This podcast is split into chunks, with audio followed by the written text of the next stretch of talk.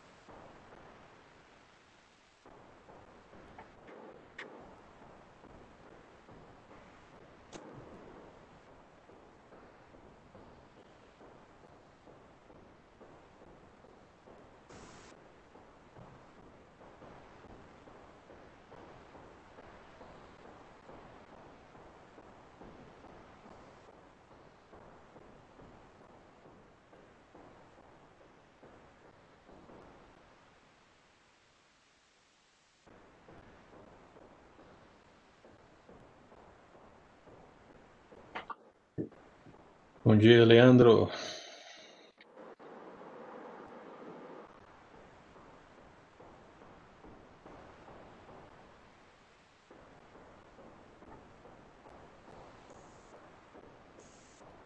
Bom dia. Guardando aqui mais um pouquinho.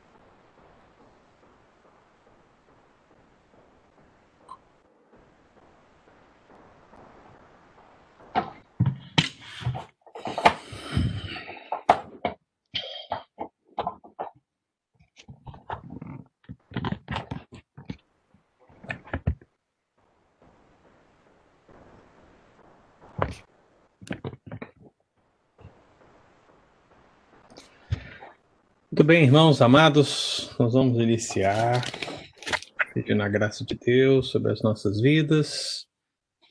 Quero convidar todos a ter um momento de oração, pedindo aí a graça do Senhor para o estudo dessa manhã. Deus querido, Deus de amor e de bondade, nós te louvamos, nós te exaltamos por mais uma semana que passou, Deus, e por tudo que o Senhor nos proporcionou, por todo o seu sustento, por toda a tua direção, por toda a tua provisão. E agora, Deus, de uma maneira especial, por sabermos que o Senhor pode, pela tua palavra, Deus, nos alimentar, nos fortificar e nos orientar, ó Pai, ao caminho que devemos seguir. Portanto, toma a vida dos nossos irmãos, ó Deus, nas tuas mãos e venha nos ensinar através do estudo da tua palavra nessa manhã, em nome de Jesus. Amém. Muito bem, amados, nós vamos aqui abrir Daniel 12, apenas para a gente dar início.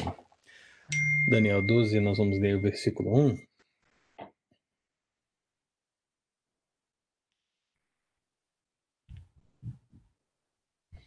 Daniel 12, versículo 1. Meu povo, não tô vendo ninguém, tá sem vídeo. Tá todo mundo se escondendo, Eudes. Eu, hein? Mostra a cara, gente. É. Rapaz, cada vez, Mas que eu estou vejo, aqui, cada vez que eu vejo o Leandro, a barba dele tá maior. estou presente. É porque o pessoal tá comendo, né? No caso do Eudes e do Leandro, a Nilma deve estar fazendo a comida. Imagino que a Cristina também. Ai, Jesus. Vamos abrir a Bíblia, irmãos? Daniel 12, versículo 1. Daniel 12, versículo 1. Que diz assim: Nesse tempo se levantará Miguel, o grande príncipe, o defensor dos filhos do teu povo, e haverá tempo de angústia, qual nunca houve, desde que houve nação até aquele tempo. Mas naquele tempo será salvo o teu povo, todo aquele que for achado inscrito no teu livro. Então, que registro Daniel 12, 1, apenas para a gente dar continuidade ao nosso estudo que a gente iniciou no último domingo, que foi o estudo sobre Miguel. Eu acabei de subir os vídeos, então eu, quem não assistiu, né, pode assistir lá no YouTube, no link, né? Eu subi o vídeo do Gabriel e também a parte 1 do Miguel. E hoje a gente vai dar prosseguimento, finalizando aqui Miguel, a parte 2. Na primeira parte, a gente deteve justamente no entendimento de que Miguel ele é o único ser angelical descrito como arcanjo na Bíblia, e a gente procurou entender o que isso significa, e também o único ser angelical descrito como príncipe, no sentido de principado, na Bíblia. E hoje, meu amado irmão, nós vamos aqui analisar as três partes fundamentais em termos de função prática do ministério de Miguel, que dizem respeito à sua luta contra os reis da Pérsia, a sua disputa pelo corpo de Moisés e a sua batalha contra o dragão e os seus anjos, né? Que são os três textos bíblicos que fazem alusão a Miguel e a sua esfera de atuação. Então, para a gente iniciar, meu amado, vamos pensar então no texto de Daniel, capítulo 10, versículo 13. Você deixa sua Bíblia aberta, que diz justamente isso.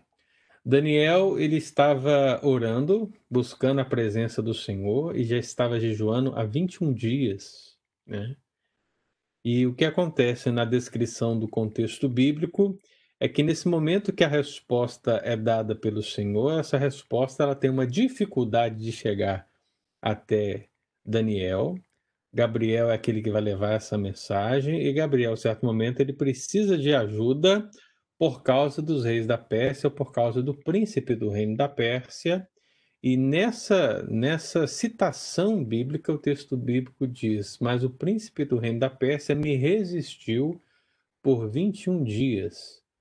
Porém, Miguel, um dos primeiros príncipes, veio para ajudar-me, e eu obtive vitória sobre os reis da Pérsia. Então, meu amado, aqui nessa primeira referência que mostra a atuação de Miguel, dentro de tudo aquilo que nós já falamos, eu acho que não há dúvidas por parte de ninguém que anjos caídos eles sim atuam sobre governos, eles atuam sobre pessoas contra o povo de Deus, contra a igreja. Isso foi no princípio, isso foi durante o, o ministério de Cristo, isso foi depois, isso foi na Idade Média, isso é hoje e isso será no futuro, e tudo com tensões aumentando e perseguições aumentando, se tornando cada vez piores até a chegada do anticristo, que vai ser o momento máximo de toda essa situação. Então não há dúvidas que os anjos malignos atuam. Agora, ao que parece, o texto de Daniel 10, ele, nos, ele vai nos sugerir justamente uma direção em termos de nação. A gente sabe que, no contexto de Daniel, a Pérsia é a nação que domina sobre o povo de Deus, é a nação que está ali reinando sobre o povo de Deus e que está tendo o povo de Deus ali como o, os seus servos, como seus escravos. E nessa situação, ainda que Deus, irmãos, esteja acima de tudo, inclusive das artimanhas do diabo, né, agindo e usando o próprio diabo para a sua glória, a grande verdade é que, no meio de toda essa circunstância, algumas pessoas fazem teologia, né? E vão usar esses textos, como eu mencionei no domingo passado, para dizer que cada nação tem o seu anjo, cada cidade tem o seu anjo, cada bairro tem o seu anjo, cada estado tem o seu anjo, e a maneira da igreja prevalecer na sua região é justamente identificando que anjo é esse, e assim é, realizando uma batalha espiritual focada nesse anjo para que ela possa sim prevalecer e o evangelho possa é, prevalecer naquela cidade. A gente não acredita nisso. A gente não acredita nessa ideia de espíritos territoriais, né? que é o nome dessa heresia, né? dessa coisa esquisita. Mas a gente acredita sim que houve uma evolução em termos de Antigo Testamento para Novo Testamento, no sentido de que se antes os espíritos malignos eles eram é, bem relacionados a nações e a regiões, no Novo Testamento, isso amplifica muito mais, porque eles ganham o mundo, né? Não é à toa que Jesus, depois de entrar em Jerusalém, o que, que ele diz? Chegou o momento de ser julgado este mundo. E, e o que, que ele diz mais? E o seu príncipe será expulso. Você percebe o seguinte: o príncipe do mundo. Jesus bem podia ter dito assim: o príncipe de Roma. Né? Ele poderia ter usado isso, porque afinal de contas, o papel de Roma no contexto de Jesus é o papel da Pérsia no contexto de Daniel. Mas Jesus não fala isso. Jesus descreve a, o príncipe deste mundo, o diabo, como um príncipe de todos os reinos, ou aquele que está atuando em todos os lugares e tentando realizar os seus propósitos. Também Paulo, quando escreve a igreja de Éfeso, lá no capítulo 2, um texto que a gente já também estudou bastante, né? Ele fala sobre a questão da nossa salvação pela graça e essas coisas todas que a gente já conhece. Mas ao falar da nossa vida anterior, ao falar de como nós andávamos no pecado, ele declara que nós andávamos outrora naquela vida e andávamos segundo o curso deste mundo. E aí ele explica que mundo é esse? Segundo o príncipe da potestade do ar. Então, mais uma referência ao diabo, que está relacionada ao mundo. E aquele texto que o Eudes insistiu para tentar entender, né, desde a semana passada, segundo Coríntios 4:4, fala que ele é o Deus deste século, né? É interessante, porque dá a ideia de que século não é só um período de tempo é, de 100 anos, mas deste tempo em si, deste tempo de atuação, porque isso envolve os incrédulos. Então, desde o princípio até agora, quem tem cegado ou mantido em cegueira os homens é o diabo, né? Tem mantido todos na incredulidade, né? Para que não resplandeça sobre eles a luz do evangelho. Então, dito isso, irmão, a gente precisa entender que essa passagem de Daniel, ela tem pelo menos assim duas interpretações básicas. A primeira seria uma interpretação histórica, né? Inclusive essa interpretação histórica ela é defendida por João Calvino, né? E, e como é que ele entenderia isso? Ele entenderia que o príncipe do reino da Pérsia, na verdade, nada mais é do que literalmente o príncipe do reino da Pérsia, né? Então, se você fizer uma análise histórica, você vai perceber, é, dependendo do texto que você utilizar, Dario, os Círios, né? Pode ser um, pode ser outro, mas a ideia é que o príncipe da Pérsia é essa pessoa física e que se está falando aqui de uma atuação física da nação contra o profeta Daniel. E que é por isso, justamente por isso, que ele está orando ali os 21 dias de jejum, pedindo a Deus, e que veio o anjo trazer a resposta, mas que essa batalha acontece aí no nível político, geopolítico. E existe uma interpretação espiritual ou angelical, que é que a gente pode dizer espiritual, porque a outra também é espiritual, né? Mas no sentido de que espiritualizar a parte príncipe do reino da Pérsia, onde na verdade não se trata de um cargo governamental ou monárquico, mas sim de, um, de uma posição angelical como nós já vimos, a ideia dos principados, né? Então, os principados são os príncipes, né? São os líderes de uma determinada região, seres angelicais. Então, nesse sentido, haveria ali um príncipe na região da Pérsia atuando sobre o imperador, aliás, atuando sobre o rei, atuando sobre o príncipe, atuando sobre os súditos, atuando sobre tudo, né? E assim fazendo a sua influência para o mal. Agora, Sinceramente, irmãos, eu, independentemente do, da posição que você vai considerar, para mim as duas acabam que se complementam, né? Porque para mim as duas coisas acontecem, né? É, Calvino que defende a parte A que eu mencionei, a parte B é defendida por Caio e Deret, que são excelentes exegetas é, judeus, né? Então, com um profundo conhecimento histórico, eu sinceramente acho que as duas coisas são verdade.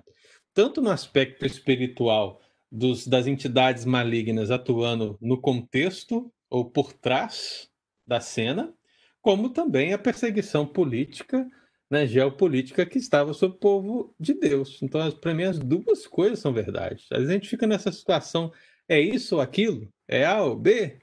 É esquerda ou direita? Né? Mas muitas vezes a gente precisa perceber que a verdade ela se complementa, né? Ela tem essa, os dois fatores se somam para formar esse princípio. Eu entendo justamente isso. Eu entendo que as duas situações estão acontecendo e nesse sentido, sim, existe ali uma batalha espiritual e também existe uma batalha política. A nação de Israel ela está sendo ali é, vivendo um período de sofrimento político com a permissão de Deus e certamente com a atuação maligna de Satanás. Né? Então, tudo isso está acontecendo no meio dessa situação. Então, meu amado, eu, eu entendo o seguinte: quando a palavra de Deus diz em Efésios 6, versículo 12, que a nossa luta não é contra carne ou sangue, e sim contra os principados e potestades, contra os dominadores deste mundo tenebroso, aí você percebe mais uma vez, né, a ampliação do leque da perseguição. Este mundo tenebroso não é a Pérsia é, tenebrosa, não é a Grécia tenebrosa, não é a Roma tenebrosa, né? Não, é o mundo tenebroso, ou seja, a ação completa do mal em todos os lugares, em todos os momentos, né? Isso precisa ser percebido por nós dentro do contexto de Daniel também. Então, quando você vê Miguel aqui agindo em, em face à oração de Daniel, em resposta em direção a Daniel para levar a resposta e ajudar Gabriel para que essa resposta chegasse, você percebe tudo aquilo que a gente já tem percebido, que os anjos são ministradores realmente do povo de Deus, estão a serviço de Deus, agindo, e Miguel, perceba, como arcanjo, como príncipe que era, como poderoso que era, nesse contexto de Daniel, ele vem para somar forças com Gabriel a fim de obter a vitória. Né? Então, realmente, essa batalha foi uma batalha difícil. Eu vejo que Deus, na sua sabedoria e na sua, na sua onisciência, onipotência, Deus ele poderia facilmente vencer essa situação mandando todo mundo, manda todo mundo, resolve lá. Mas não é esse o objetivo de Deus. Há algum ensinamento que Deus quer passar para nós aqui. Então, tudo que acontece, acontece dessa maneira. Eu me lembro de um irmãozinho que estava uma vez no estudo bíblico, eu estava ministrando dentro de Apocalipse, e um texto bíblico de Apocalipse disse que quando se trata do livro de sete selos, não sei se os irmãos conhecem a passagem, né, mas fala do livro de sete selos, e ninguém, ninguém, preste atenção, irmão, o texto bíblico está dizendo, ninguém podia abrir o livro. Ninguém. Sabe o que é ninguém? É ninguém, pô. É nenhum homem, nada, ninguém. E veio um anjo, a Bíblia diz que veio um anjo forte. Você percebe então que há uma descrição forte para o anjo. O anjo em si já é uma coisa forte, irmão. Já estudamos isso. Então os anjos têm uma força sobrenatural. Mas ao dizer que ele é forte, está dizendo que ele tem uma força ainda maior do que os demais. E veio um anjo forte e ele não podia. Ele não podia abrir o livro. Aí o que acontece? Vem o cordeiro. Cordeiro que foi morto, né? E o cordeiro toma o livro. E ele tem poder para abrir o livro. Ele tem o poder para desatar os selos. Ele tem o poder sobre a história, né? Esse é Jesus. Então, essa é a base do texto de Apocalipse. Depois que eu disse isso, o irmãozinho fala: Mas se Deus quiser, o anjo podia abrir. Tá, mas Deus não quer que o anjo abra, porque o anjo não pode abrir. Ele não tem condição, ele não tem força, ele não tem autoridade para ele abrir. Não, mas se Deus quiser, ele pode abrir. Mas o texto está dizendo que ninguém podia abrir. Não, mas se Deus quiser, irmão, a gente ia ficar isso aí, ó, a vida inteira, né? E às vezes a gente tem, eu disse, eu disse literalmente com peso no coração, assim, mas pensando na Bíblia, eu falei, Deus não quer, meu irmão. Porque se Deus quisesse isso, o sacrifício de Jesus não seria necessário. Né? Tudo que Cristo passou, passou para ter autoridade sobre todas as coisas, inclusive sobre anjos e demônios. Né? E aqui é, o irmão insiste em tentar colocar uma, entre aspas, um todo poder de Deus, mas Deus, aí, olha para você ver, Deus é limitado na sua vontade. Né? Deus ele faz, é, olha só as observações né, teológicas, mas Deus não pode fazer todas as coisas, né? E quando a gente fala isso, se a pessoa não tiver muito fundamento, ela vai pensar o quê? Meu Deus, que absurdo é esse, pastor? Deus não pode fazer. Não, Deus não pode, meu irmão. Deus, ele se autolimitou na sua vontade, na sua palavra, né? Deus se limitou nesse sentido você disser que Deus pode todas as coisas, beleza, então Deus pode mentir, né? Deus pode pecar, literalmente, é.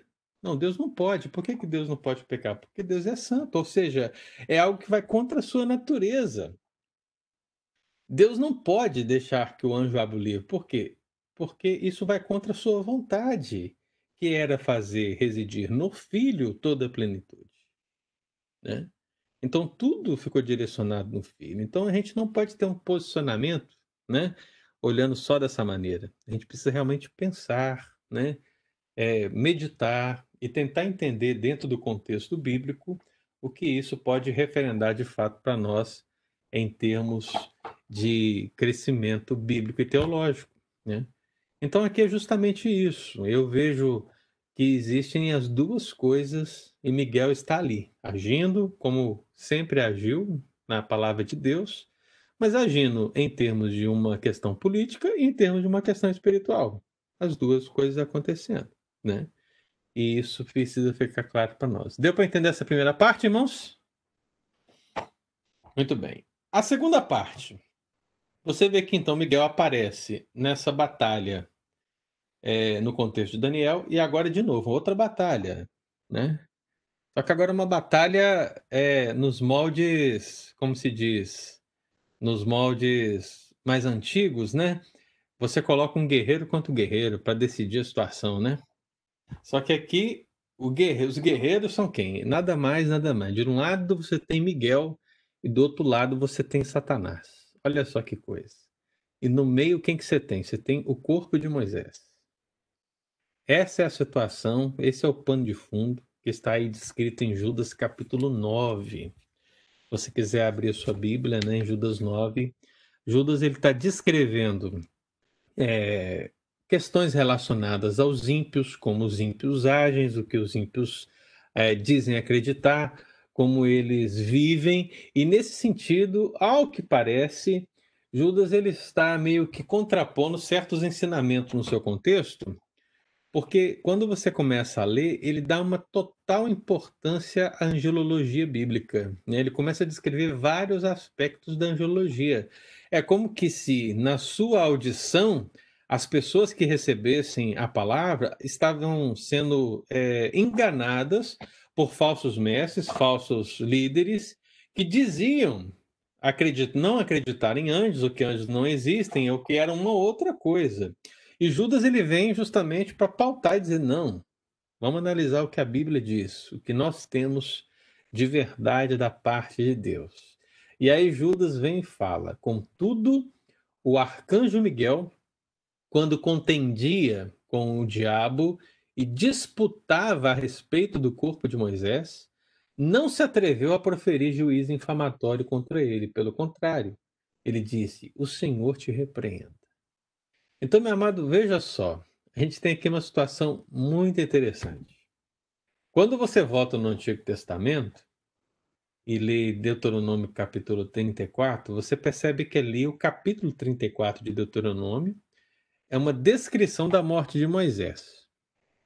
Né? E geralmente, quando a gente vai ler aquele capítulo, estudar aquele capítulo, a pergunta que surge é: quem escreveu Deuteronômio 34 se o escritor estava morto? Porque quem escreveu os cinco livros da lei foi Moisés, né, irmão? Então, assim, como é que Moisés escreveu sua própria morte? Se fosse aquele irmãozinho lá que eu mencionei anteriormente, ora, Deus revelou para ele, pastor, como se sucederia a morte dele, ele escreveu e depois ele morreu. Talvez ele dissesse isso, mas não, irmão, né? A grande possibilidade é que o final de Deuteronômio tenha sido escrito por Josué. Né? Mas, entrando no aspecto da questão, Deuteronômio 34 ele vai falar do contexto da morte de Moisés. E quando você lê no versículo 6, diz: Este, quem este? O Senhor, Deus, sepultou Moisés num vale, na terra de Moabe, defronte de Bet-peor e ninguém sabe, e ninguém sabe até hoje o lugar da sua sepultura. Quando aparece assim essa expressão, ninguém, é a, a expressão é nenhum homem, né? Ou seja, Deus sepultou Moisés, você percebe que a localização não é uma localização desconhecida. O que é desconhecido aqui é a posição certa ou a posição do GPS, vamos dizer assim, né? O GPS onde está o corpo de Moisés. Isso nenhum homem, nenhuma mulher, ninguém sabe. Mas, em termos de região, nós sabemos. Que o texto bíblico está falando. Onde foi que ele foi enterrado? Na terra de Moabe, de fronte Bet Peor. Então você tem uma referência. Você sabe mais ou menos onde o corpo de Moisés está, você só não sabe a localização exata. Segunda questão. Quando o texto diz ninguém sabe, obviamente, né? Eu fiz questão de traduzir essa expressão ninguém aqui para dar essa ideia de nenhum homem, porque com certeza o diabo sabe onde está, né? Deus sabe onde está. Jesus sabe onde está. Miguel sabe onde está. Um monte de gente sabe onde está, meu irmão. Quem não sabe somos nós, né? E aí nós lemos esse texto e aí acabou. Onde é que está esse negócio aí de Miguel disputar com o diabo o corpo de Moisés? Onde está isso, irmão? Não está em lugar nenhum. E Judas, ele cita essa questão baseado em quê? E aí que fica a grande questão desse texto, né? Ah, tudo nos indica que essa expressão, né, esse, esse versículo, ele está bem inserido em um livro pseudepígrafo, né, chamado A Assunção de Moisés. Você vê que o nome já diz tudo, né? A Assunção de Moisés. Quando você fala a Assunção de Cristo, significa o quê? Aquele período que Cristo ele estava com os apóstolos e depois subiu aos céus, né? A Assunção. A Assunção de Moisés seria a mesma coisa, né? Moisés subindo aos céus com a ajuda do arcanjo Miguel e como os acontecimentos dessa situação se deram, ou seja, é uma explicação de como isso aconteceu. Assim como o livro de Enoque é uma explicação de Gênesis 6. Então são tentativas de tentar demonstrar a, o que está oculto muitas vezes na Bíblia. E esse texto aparece num livro inspirado.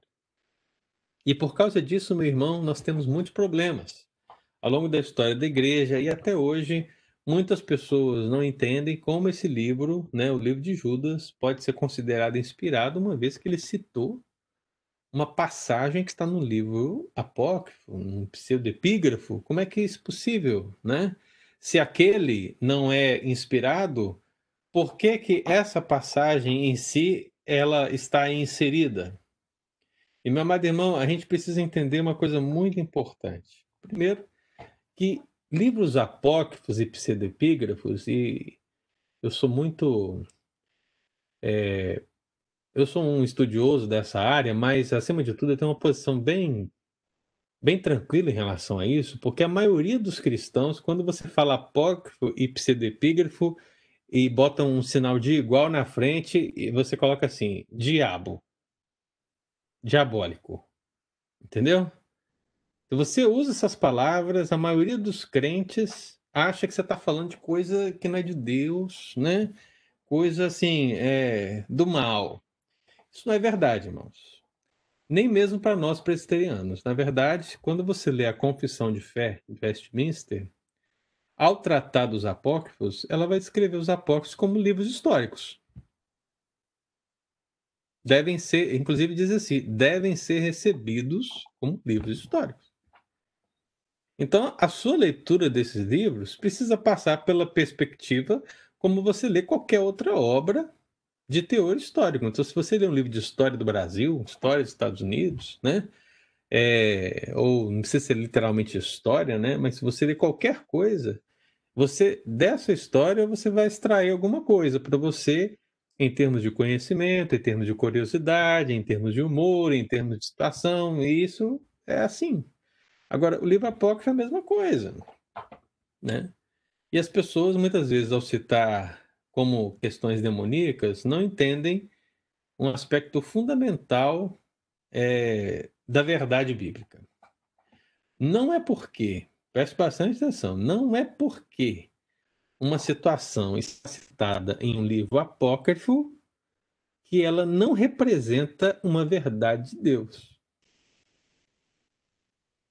Você vai ler os livros apócrifos e em muitos deles vão estar passagens bíblicas. Aí como é que você você vai falar que tudo lá é do capeta, uma vez que tem uma citação bíblica dentro do apócrifo? Né? Então, não é dessa maneira simplesmente assim. Você precisa ler os contextos. E de alguma maneira, qual é a leitura que a gente faz dessa situação? Deus permitiu que essa passagem, essa passagem, fosse inserida em um livro que ele ditou, porque essa passagem ela é de teu inspirado. Ou seja, Deus referendou esse aspecto da história judaica.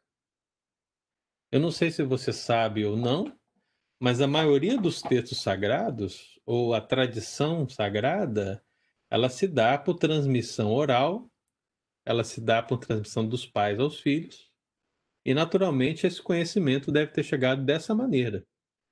E uma vez descrito, se está no livro de Judas, é porque Deus referendou, meu irmão.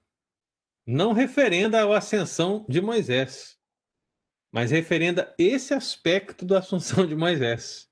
porque ele coloca essa história ali no livro. E não é somente esse caso que temos na Bíblia. Né? É, eu me lembro do apóstolo Paulo, quando ele vai citar a questão de Janes e Jambres. Você lembra? Quando ele cita a questão de Janes e Jambres? Tem isso lá no, no livro de Êxodo? Não tem. Também algo que Deus permitiu que se entrasse dentro desse contexto, baseado em uma literatura, um conhecimento né, que foi passado de pais aos filhos, a tradição judaica, não referendando todo, mas apenas uma referência máxima relacionada a essa questão. E existem outras passagens que a gente poderia pensar quando o apóstolo Paulo cita os poetas gregos, em Atos 17. Como é que fica? então, meu amado irmão, a leitura do estudioso da Bíblia, é, ela tem que ser uma leitura muito atenta. É preciso que a gente leia e confie acima de tudo, na preservação da palavra de Deus pelo próprio Deus. E que tudo que foi inserido realmente é inspirado por N motivos que a gente pode ver lá desde Jâmina até hoje. Agora, a questão é, eu, eu lembro que eu vi uma mensagem do reverendo Augusto Nicodemos, né? Alguém perguntando para ele assim, por que, que os apócrifos e pseudepígrafos não são inspirados, né? Alguém perguntou isso para ele. Aí ele respondeu e disse: Olha, leia. leia o apócrifo, leia o pseudepígrafo. Realmente, quando você lê um apócrifo, quando você lê um pseudepígrafo, você percebe claramente que aquele texto ele não é um texto inspirado. Você vai percebendo várias circunstâncias do próprio texto e até mesmo uma questão espiritual, o Espírito Santo não testifica com você que é de fato a palavra de Deus, né? Então há uma diferença gritante. Mas alguns aspectos foram usados por Deus em livros inspirados. Então, quanto a isso, a gente precisa entender que Deus permitiu, e se Deus permitiu, esses eventos devem sim ter acontecido. E é por isso que aqui nós podemos fazer a leitura de Judas 9 pensando como um texto bíblico, pensando como um texto inspirado. Ainda que Orígenes possa ter falado lá, não, mas veio da Assunção de Moisés. Ainda que um teólogo liberal possa levantar-se hoje e falar assim, mas isso foi uma inserção do copista e sei lá o que mais, irmão, pelo amor de Deus. Eu não creio dessa maneira, né? E eu vejo que esse evento realmente deve ter acontecido. E foi um complemento que Deus foi, colocou aqui em Judas para que a gente entendesse o contexto. E nesse sentido, três possibilidades sobre esse texto aparecem. A questão é: houve uma disputa. Houve uma disputa pelo corpo de Moisés. Satanás queria o corpo de Moisés, literalmente isso. Mas Deus não daria o corpo de Moisés para Satanás. Então, o que, a gente tem que entender aqui? Primeira possibilidade: o diabo ele veio disputar o corpo de Moisés porque Moisés é um assassino. Fica até difícil descrever qual tipo de assassino que ele foi, né? Mas estamos pensando aqui naquela passagem específica de Êxodo capítulo 2, quando ele mata um egípcio e o esconde na areia. Você já deve ter ouvido várias mensagens sobre isso, né? Do pessoal escondendo os pecados por aí, né? então ele foi lá e matou o egípcio porque o egípcio estava é, torturando alguém do povo judeu ele não resistiu o que estava acontecendo ali. Ele matou o egípcio, se escondeu. Depois a palavra de Deus fala que ele foge para Midian e ali ele casa e constitui família, até aquele dia que ele tem aquele encontro com o Senhor na sarça ardente, né? Que queimava e não se consumia. Então, por que, pastor? Olha, eu não sei, mas aparentemente alguém pode pensar assim: ah, o diabo ele tem certo controle da morte. Não que ele seja a morte, não que ele possa matar alguém pela sua própria vontade, mas existe uma ligação bíblica do diabo com a morte. Se você abrir, por exemplo, Hebreus capítulo 2, quando o autor sagrado ele vai falar da, de um Jesus coroado, né, de um Jesus vencedor, inclusive vencedor sobre o diabo, ali a palavra do Senhor fala que o sacrifício dele foi realizado, se eu não me engano, Hebreus 2, verso 14, verso 15, ali fala que o sacrifício dele foi realizado para que ele destruísse aquele que tem o poder da morte, a saber, o diabo. Então você percebe o seguinte: parece que há uma ligação aqui é, entre o poder da morte e o diabo. E algumas pessoas vão sugerir o quê? O fato de Moisés ser um assassino, né? O fato de Moisés ter matado o egípcio fez com que o diabo então se sentisse no direito de pedir para si o corpo, né? De Moisés. Ele me pertence, ele não te pertence. Eu sei que isso teologicamente é muito esquisito, porque a gente sabe que, sim, ele matou um egípcio, mas vamos tentar compreender que houve uma transformação houve um encontro é, de Moisés com Deus, houve uma transformação de Moisés, houve perdão. Então, meu querido, tantas situações aqui que a gente pode levantar para refutar esse tipo de pensamento, mas há quem acredite nessa possibilidade, que tem a ver com o fato do assassinato que ele cometeu lá no princípio, né? Outras pessoas vão tentar trazer uma coisa mais temporal, e aí isso tem a ver mais com o contexto de Judas, porque se você lê Judas, você lê João, principalmente as cartas joaninas, até em certo sentido as cartas é, de Pedro, né? Você vai perceber que existe um problema na igreja do primeiro século, que é o problema dos gnósticos. Né? O problema dos gnósticos é um problema que está no pano de fundo de muitos textos bíblicos. E basicamente o problema do gnóstico é aquele que, que a matéria é má. Né? O espírito é bom, a matéria é má. E nesse sentido, eles vão fazer à luz de Judas, e dentro desse contexto, o entendimento que o problema ali era o problema que o corpo de Moisés era a matéria, a matéria era má, e portanto o corpo de Moisés pertencia ao domínio de Satanás. É essa a ideia. Né? Ora, é, tem gente que vai tentar trabalhar nessa linha aí.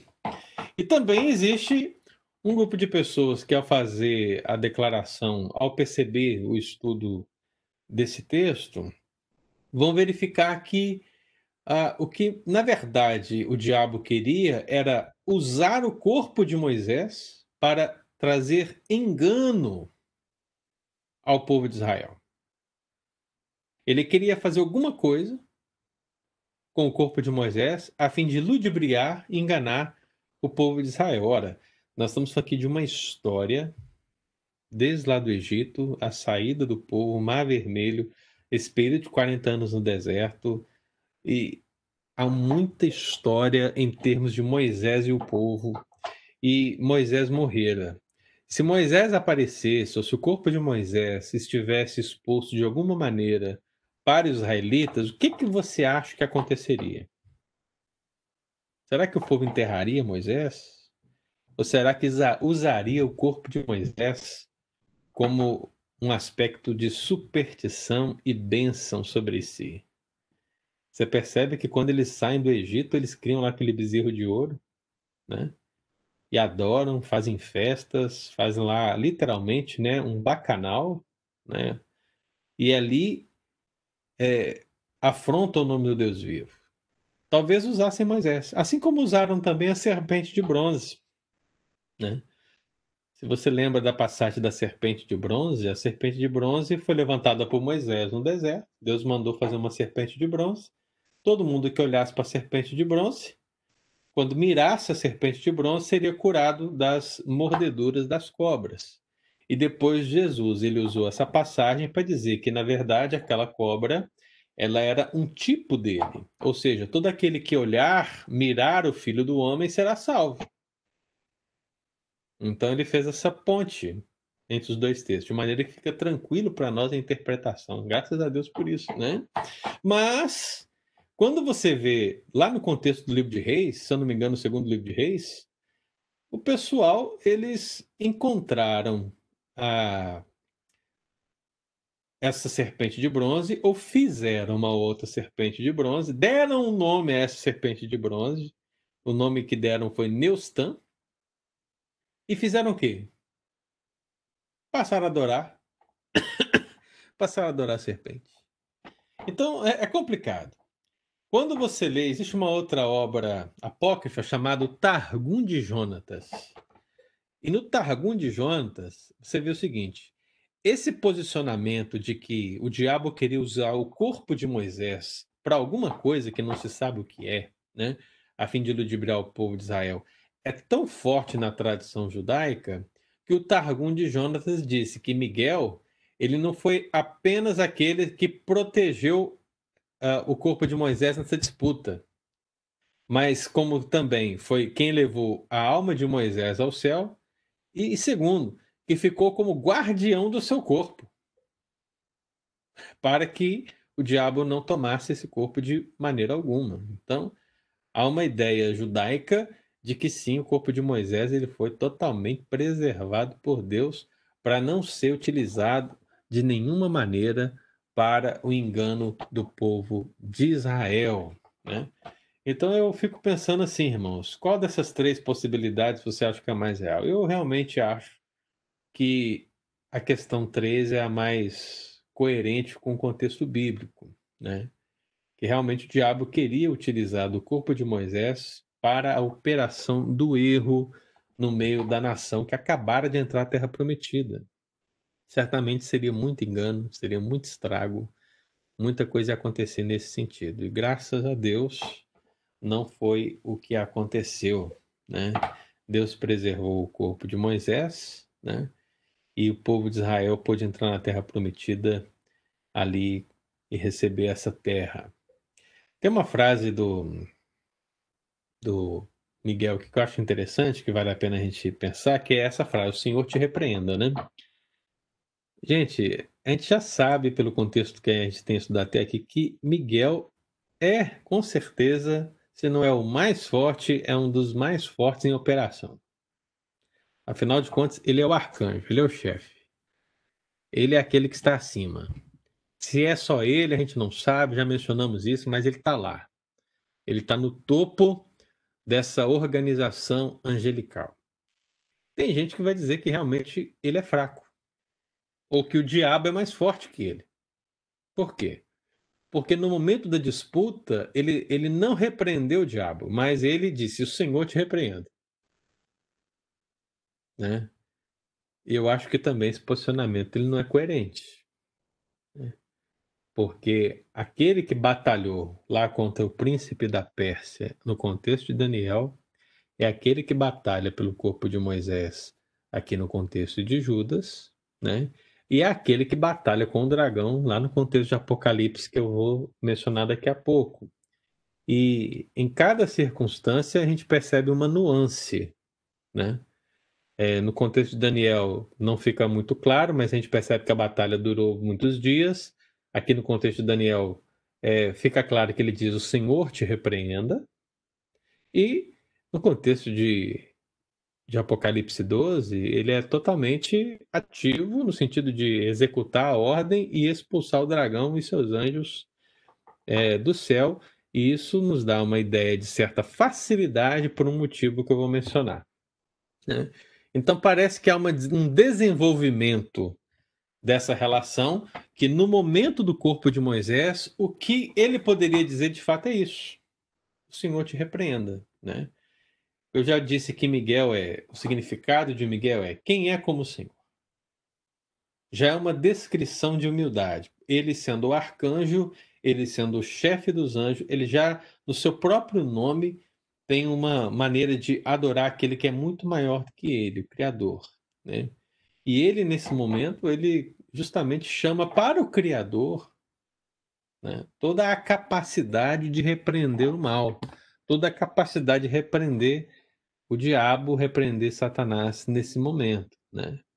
Então, eu acho que essa é a grande questão, e eu acho que a frase de Russell, Norman Champlin, sobre essa situação é muito interessante, porque ele diz assim que esse texto ele nos ensina que devemos respeitar o invisível.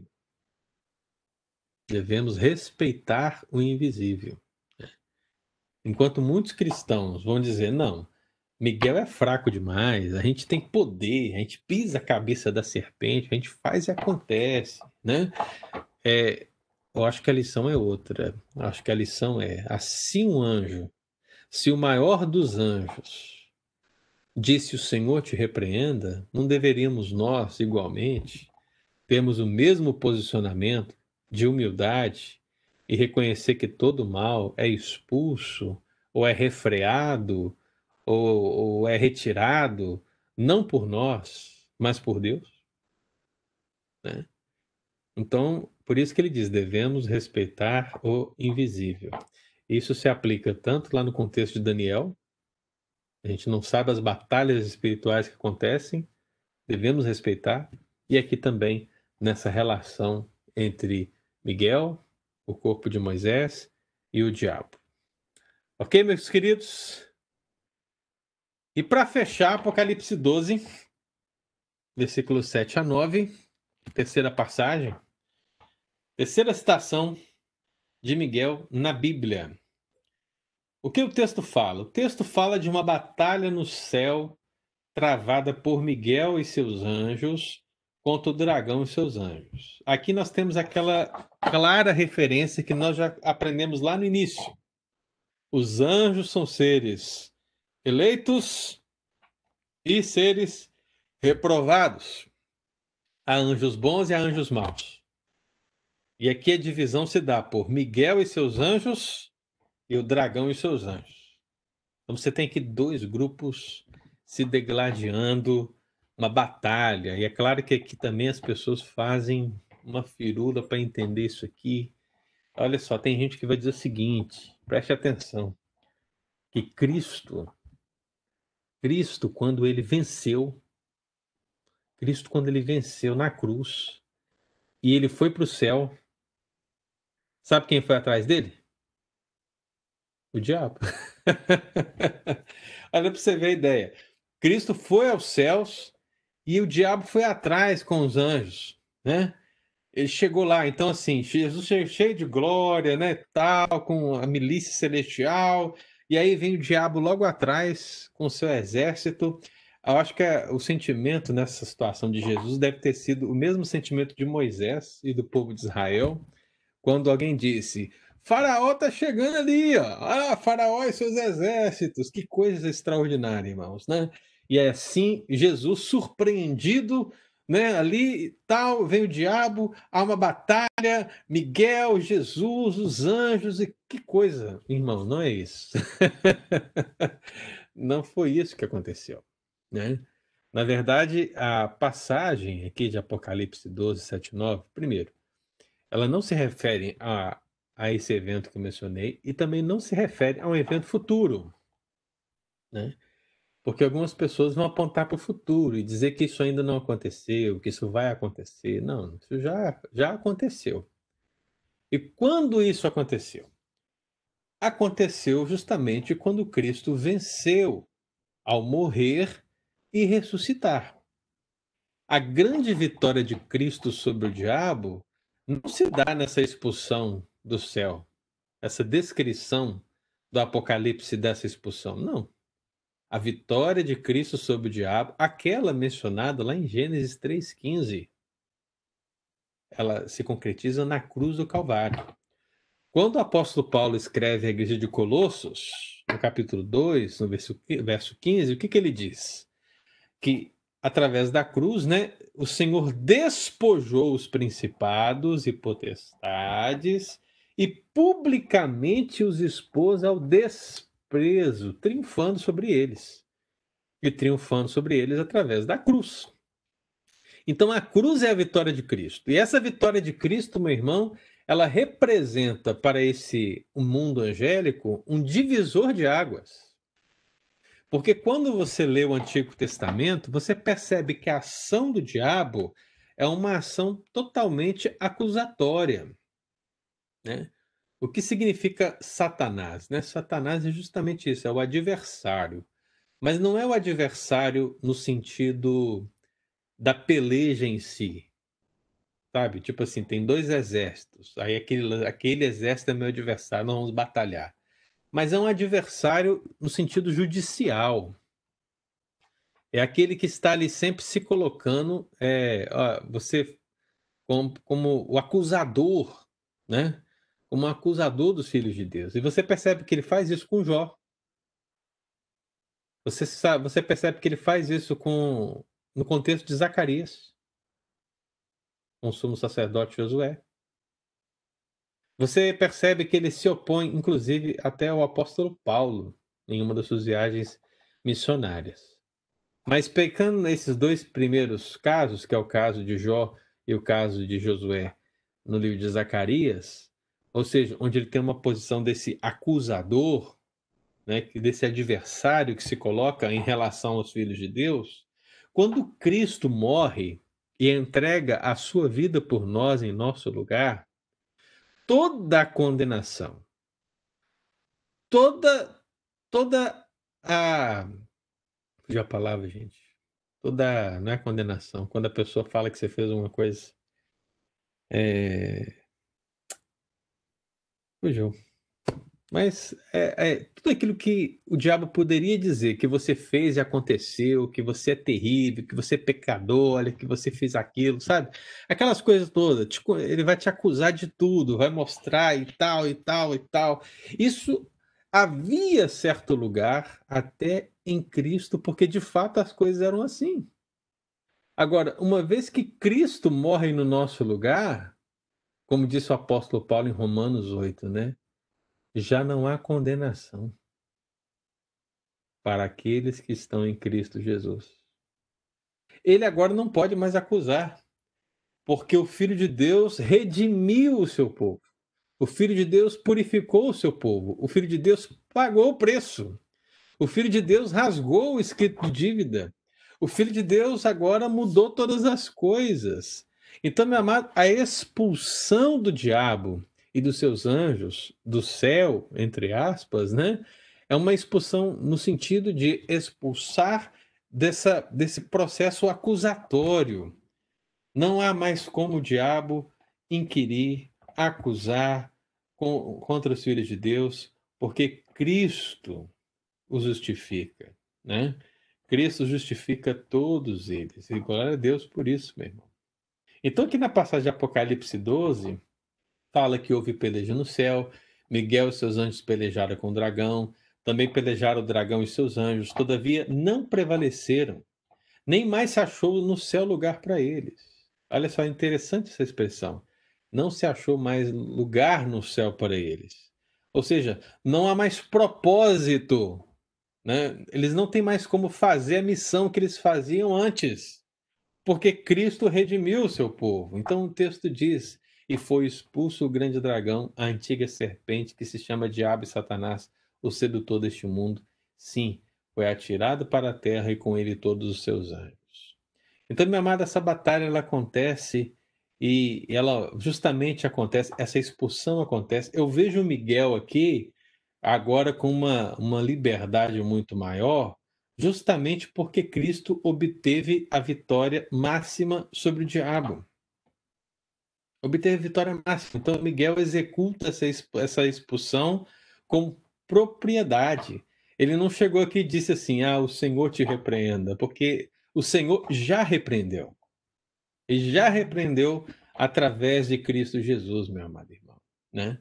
Você percebe que isso é algo que o próprio Cristo já havia profetizado. Né? Lá em Lucas 10, no regresso dos 70, quando ele está ali no contexto, ele diz o quê? Ele diz que eu via Satanás caindo do céu como um relâmpago. Né? Quando ele diz isso, ele está dizendo justamente e profetizando, né, declarando essa queda, essa derrota iminente do diabo através do seu sacrifício que está para ocorrer, está para acontecer. Por isso que ele também disse lá em João 12, né? Chegou o momento de ser julgado este mundo e o seu príncipe será expulso. Então, você, nada, meu irmão, está fora do contexto. Jesus venceu e expulsou o príncipe, né? Ele não pode mais acusar os filhos de Deus. Glória ao Senhor por isso. Então, basicamente, irmãos, Essas são as três referências que nós temos em termos de é, descrições históricas acerca de Miguel, aliadas com as outras que já meditamos, que falam dele como arcanjo e príncipe. Cinco passagens bíblicas, e aqui a gente fecha o Miguel, o assunto de Miguel na série dos nossos estudos. Amém? Temos pergunta? Pessoal, deu para entender, irmão? Foi claro? Ou eu compliquei? Vamos batalhar, hein? Vamos batalhar esse negócio. Deu para entender? Todo mundo aí? Leandro, Eudes? Nilma, entendeu aí, Nilma? Cristina, tô vendo que o Hernando tá aí também. Hernando, olha, seja bem-vindo, hein? Entendemos. Ótimo. Então, basicamente é isso, irmão. Nós, dentro da organização angelical, então, nós estudamos recentemente o Gabriel, Miguel, e eu aqui fiquei me perguntando, eu acho que eu vou criar aqui um novo tópico, né, o tópico 6 aqui. Eu disse que nós iríamos para o Ministério dos Anjos eleitos e as ações dos anjos reprovados, mas eu acho que Satanás merece um tópico aqui. É, eu ia, eu ia, eu ia perguntar isso se se a gente ia, se, se tinha para frente, porque eu tenho eu tenho uma pergunta paralela ao assunto de hoje, Uhum. que é que é sobre a, a, a nomenclatura da de, de do dragão, da, da palavra dragão, da antiga serpente e tudo mais. Uhum. Se, se a palavra no assim, vem a, a tradução da palavra dragão do original, ela tem um, um é, é, lit- é literal ou é, Uhum. é, é baseado nas, nas características do, do da manifestação do, do de Satanás ou É o Dracon, né? ah, É o termo grego Dracon. Eu até tenho uma tese que eu comecei a escrever e depois eu parei, porque não sei se já perceberam, mas há um desenvolvimento aqui, né? A Bíblia começa com serpente e termina com dragão. Eu queria, é, eu queria ver se havia alguma ligação em termos de desenvolvimento dessa, dessa, dessa relação, né? Mas eu não Porque- cheguei a terminar. porque a, a no na mi- mitologia oriental tem o tem o dragão na China, o Japão e tem tem o dragão que que não é igual ao dragão europeu que que que solta fogo, que que é mais parecido com um dinossauro. Uhum. O dragão, o dragão oriental é mais parecido com a serpente, que tem os pezinhos e tudo mais. É. A serpente alada, né? Isso. Uhum. Então, guarda isso aí que com certeza vamos tratar do dragão, porque eu quero criar esse tópico 6 justamente para descrever. Porque quando eu vou falar do- das ações dos anjos reprovados, a gente vai fazer a questão prática do que os demônios fazem. Mas se nós falamos de Gabriel e de Miguel, eu acho que vale a pena falar de Satanás, para entendermos o que significa Satanás, o que significa diabo, o que significa Beuzebu, o que significa serpente, o que significa o dragão, né? O que significa todas essas nomenclaturas que são dadas para o diabo enquanto o líder desse movimento, né? Então acho que vale a pena a gente ter esse tópico, então a gente deve ter esse tópico no próximo domingo. Excelente. Beleza? Beleza. Beleza, então, meus queridos. Eu, eu agradeço a presença de vocês aí. O pessoal realmente está fraco, hein, irmãos? O pessoal, Bom tá- dia para todos. o pessoal tem algum lugar aí obscuro. Essa sempre foi uma luta aqui, viu, pastor? Na, na, na igreja em Cambridge era assim também. no mês de julho? Na escola dominical uma luta. Parece que o povo nunca, nunca entendeu a importância de estudar a Bíblia. É difícil demais, né? Nós Mas, sempre, sempre, você tem ideia, né, do tempo que durou a, a, a Cristo Rei em Cambridge, né, por parte dos brasileiros, nunca.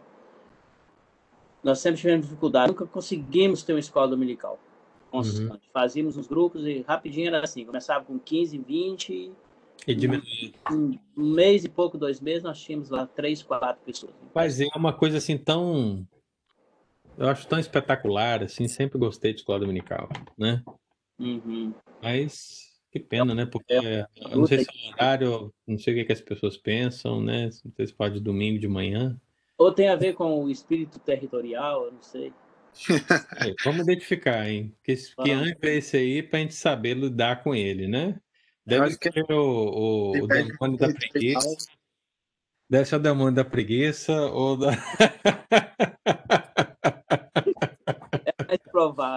Porque É um você percebe, percebe o seguinte, Leandro, que é tão terrível que nem pecado a gente tem mais, né? É. Nem pecado, é- o, o É um- pecado é do demônio, né, que atua sobre nós. Então, assim, a gente não precisa pedir perdão, é só a gente expulsar o demônio, Isso demônio. pecado, sai o pecado, né? No nosso caso, o demônio não é territorial, e sim sazonal, né? É, por aí. Depende, depende da, da Mas- estação. Mas no inverno, talvez, vamos ter uma, a melhora. É. uma melhora, né? Provavelmente nós seríamos o grupo maior aqui, né? Com certeza. Eu vi que é ali, Matheus. Matheus, seja bem-vindo, Matheus. Matheus é, é tio da minha esposa, ele entrou ali, tá dirigindo, mas da próxima vez entra mais cedo, Matheus, você pegar viu? Matheus é pastor também de uma igreja aqui na, na região de Worcester. É. Usta. Seja bem-vindo, viu, Matheus? Estamos terminando aqui. Deus abençoe a todos, viu, irmãos? E estamos, estaremos lá no culto em nome de Jesus. Obrigado, pastor. Amém. Um abração. Obrigado, pastor. Deus. Até mais.